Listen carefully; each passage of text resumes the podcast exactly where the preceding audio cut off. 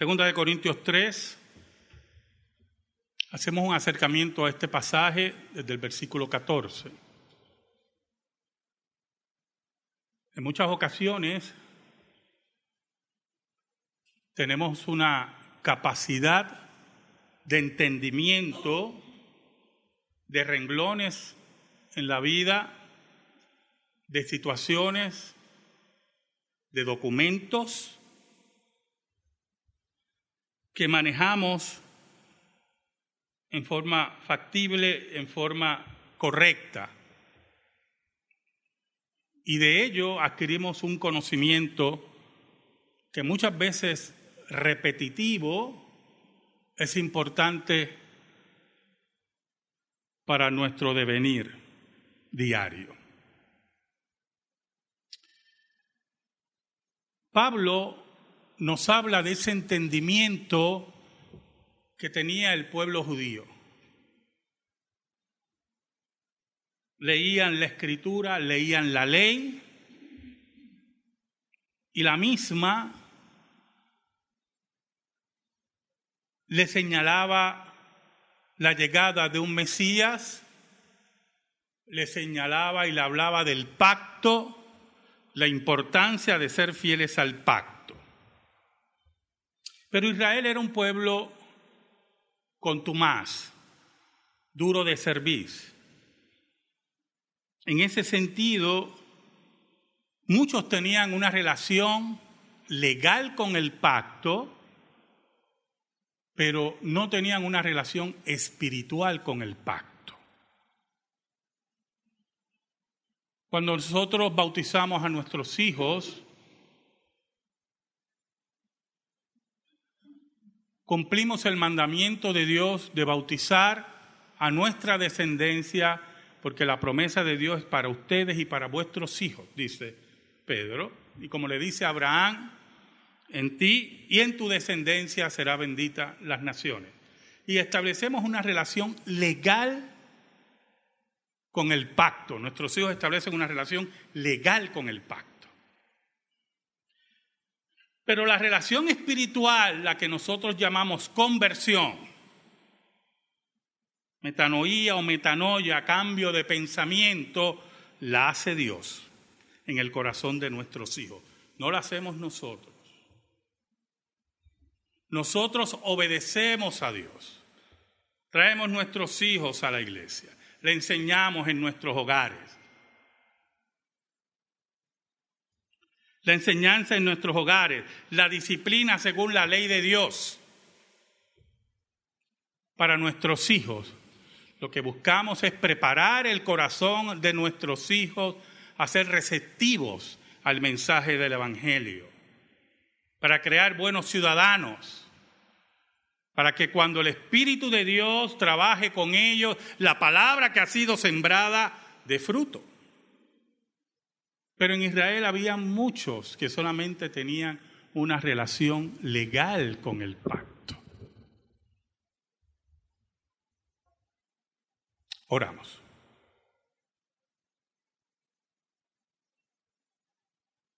Gracias te damos, Señor. porque nos permites, a pesar de nuestros pecados y rebeldía, los méritos de Cristo,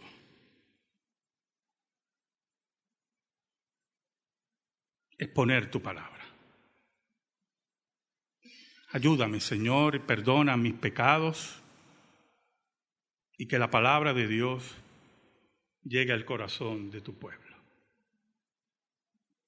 por Cristo Jesús. Amén y amén. Por lo tanto, la relación legal le daba acceso a unas bendiciones y a unas ceremonias en Israel como a nosotros nos da la relación legal unos derechos en nuestra congregación y en la iglesia de Cristo. Pero había un problema. El apóstol Pablo nos dice en el versículo 14, pero el entendimiento de ellos se embotó porque hasta el día de hoy, en el día que escribe Pablo estas palabras, hasta el día de hoy, cuando leen el antiguo pacto, les queda el mismo velo no descubierto, el cual por Cristo es quitado. Ese velo que ponían sobre el rostro de Moisés porque brillaba, y ese brillo los molestaba porque se sentían indignos delante de Dios, sus conciencias eran acusadas. Hoy cuando leían la hasta el día de hoy, dice el apóstol Pablo, cuando leen la palabra, todavía ese velo está frente a ellos. O sea, tienen la palabra, tienen la relación legal con Dios, que por cierto, al introducir, escuche bien, al introducirse el nuevo pacto, esa relación legal también terminó. Los judíos ya no tienen relación legal con Dios. El antiguo pacto ya terminó. Estamos en un nuevo pacto. Y para usted tener por mínimo una relación legal con Dios, usted tiene que estar en el pueblo de Dios, que es la iglesia. Tiene que nacer en el pueblo de Dios tiene que recibir la señal de iniciación en el pueblo de Dios, que es el bautismo. Así como en el Antiguo Testamento la señal de iniciación era la circuncisión, la señal de iniciación en el nuevo pacto es el bautismo. Por lo tanto, la relación legal con Dios del judío ha terminado. Por eso la Biblia dice que el que no tiene al Hijo no tiene al Padre. Y punto.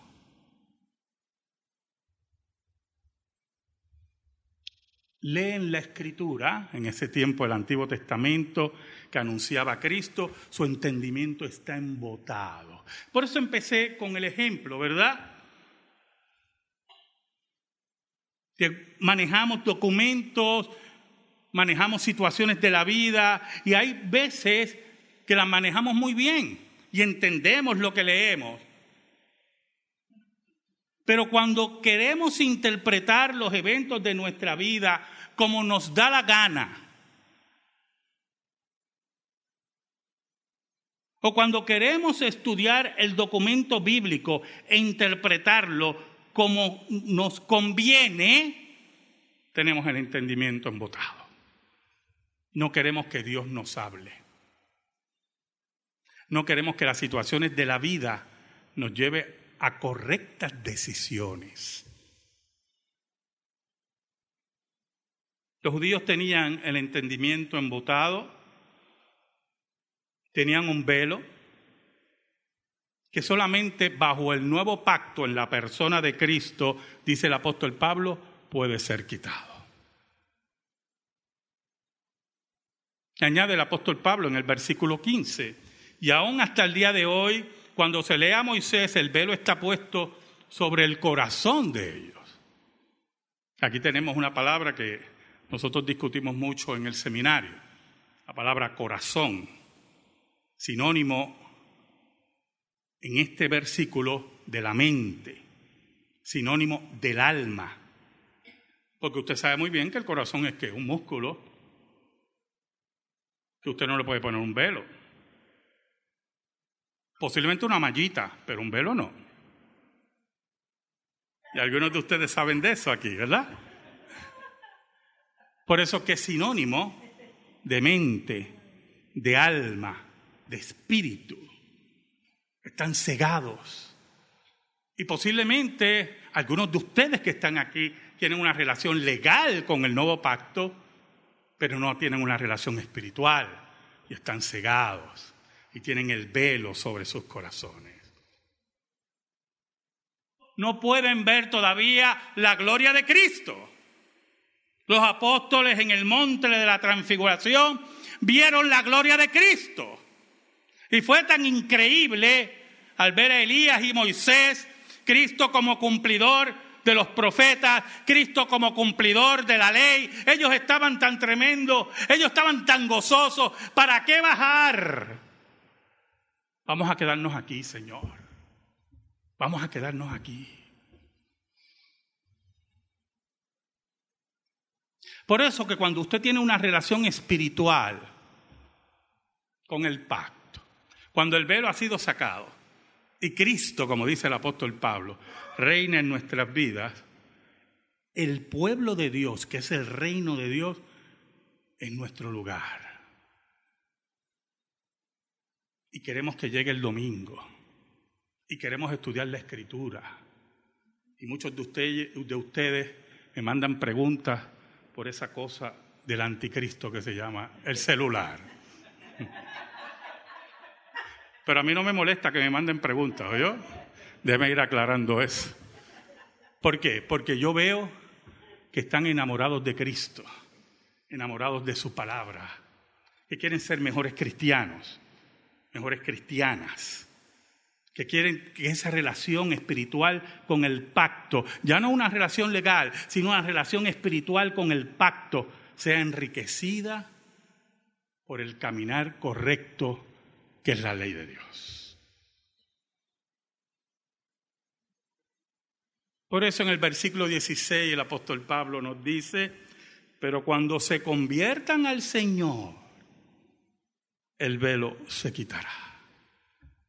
Esa relación legal que ya ellos perdieron, que ya no existe, el Evangelio los llama a tener no solamente una nueva relación legal, sino también una relación espiritual, que solamente ocurre con la conversión, con el gran milagro de la conversión. Cuando vidas son cambiadas por Dios, cuando vidas son impactadas por Dios,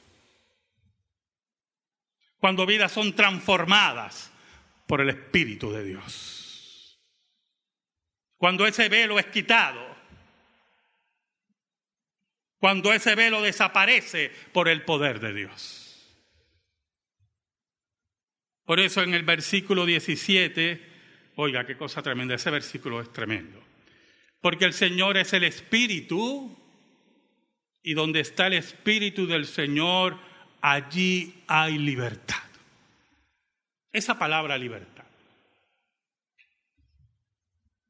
Qué importante es, escúcheme, Qué importante es la palabra libertad para la reforma protestante y para el presbiterianismo. No hay cosa más tremenda que caminar en convicción. No hay cosa más tremenda en la vida, hermano, que caminar en amor. No hay cosa más tremenda en la vida que la convicción y el amor que nos da la libertad.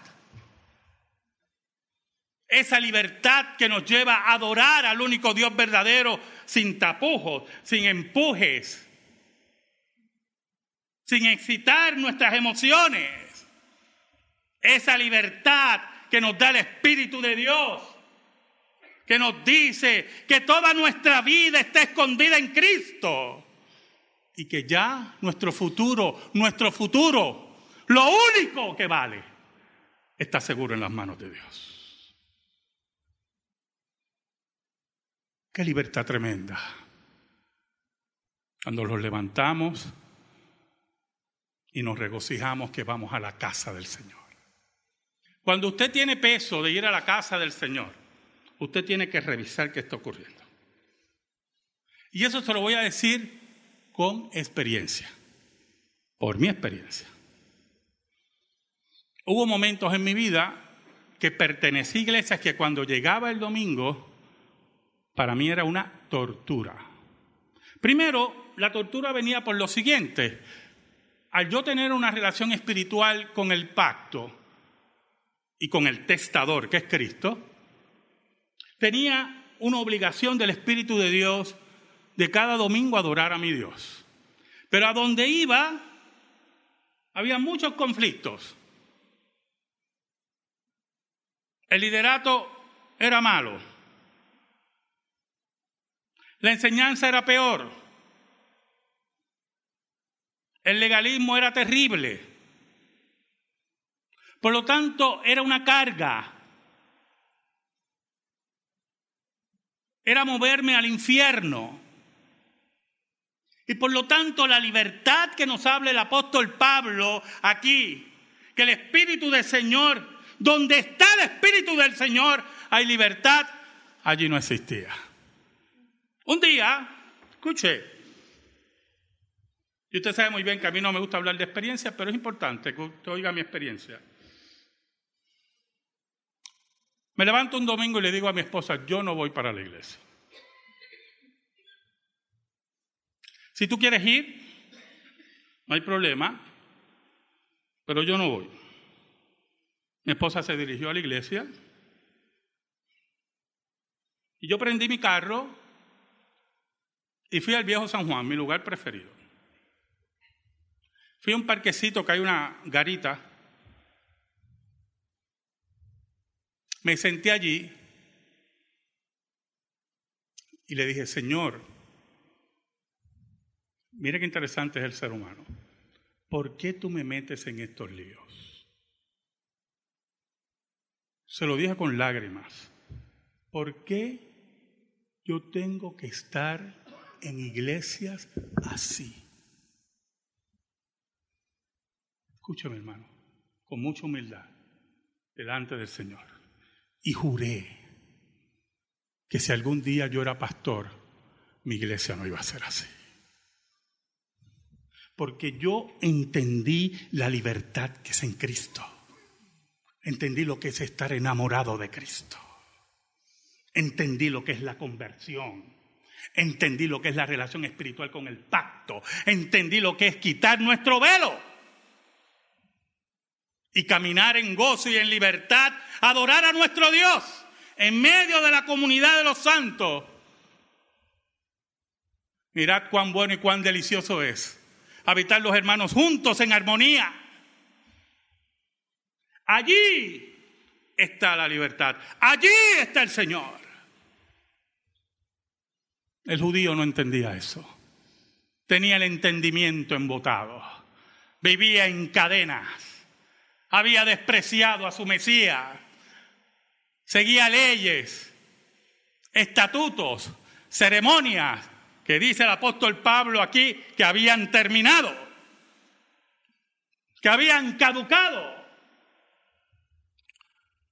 No había libertad. Y el apóstol Pablo los invita a que conozcan el Espíritu de Dios, a que conozcan que en medio de su pueblo hay libertad.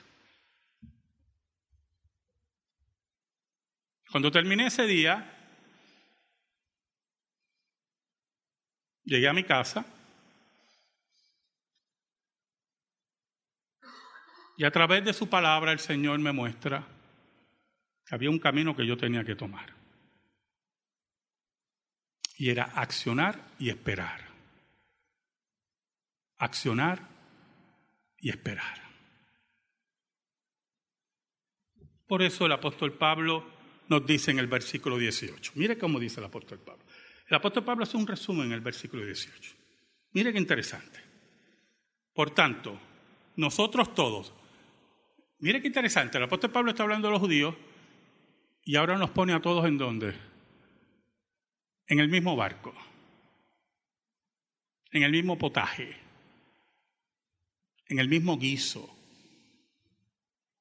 dice el apóstol Pablo. Por tanto, nosotros todos, mirando a cara descubierta frente a la gloria de Dios, nosotros todos que tenemos una relación espiritual con el pacto, nosotros que tenemos una relación personal con Cristo, el testador. Nosotros todos mirando a cara descubierta como un espejo la gloria del Señor. Tener una relación espiritual con el pacto es ver la gloria de Cristo. Tener una relación personal con Cristo es ver la gloria de Dios, dice el apóstol Pablo. Nosotros todos Increíble, ¿verdad? El apóstol Pablo está escribiendo una carta general en medio de Corinto y ya hemos hablado de esa hermosa iglesia. Había muchos que tenían una relación legal con el pacto, pero no tenían una relación espiritual. Y el apóstol Pablo, con esa ternura de pastor, Nosotros todos mirando a cada descubierta como un espejo la gloria del Señor. Somos transformados de gloria en gloria. Porque el impacto de la vida espiritual, en la relación espiritual con el testador que es Cristo, la relación espiritual con el pacto, nos tiene que llevar de gloria en gloria. Debemos ir creciendo en la fe que una vez fue dada a los santos. Porque el que empezó la buena obra entre nosotros la terminará hasta el día de Jesucristo. Somos transformados de gloria en gloria en la misma imagen como por el Espíritu del Señor. ¿Sabe, hermano? Posiblemente tenemos documentos al frente y situaciones en la vida que en otras ocasiones las interpretamos muy bien, pero cuando la vida se nos complica, queremos interpretarla en otra forma para nuestra conveniencia, nos embotamos la mente. El Señor nos invita nos dice que el que tiene una relación espiritual con Él, una relación espiritual con el nuevo pacto, uno que ha sido convertido por el Señor, por el Espíritu de Dios, dice el apóstol Pablo. Él nos dice que hemos sido transformados a su misma imagen. Y oiga, oiga, y ahí hay libertad. Amén. Gracias te damos, Señor. Yo te pido, Señor, en el nombre de Jesús, que tu palabra sea depositada en el corazón de tu pueblo. Por Cristo Jesús oramos. Amén. Amén. Estamos en silencio, hermano.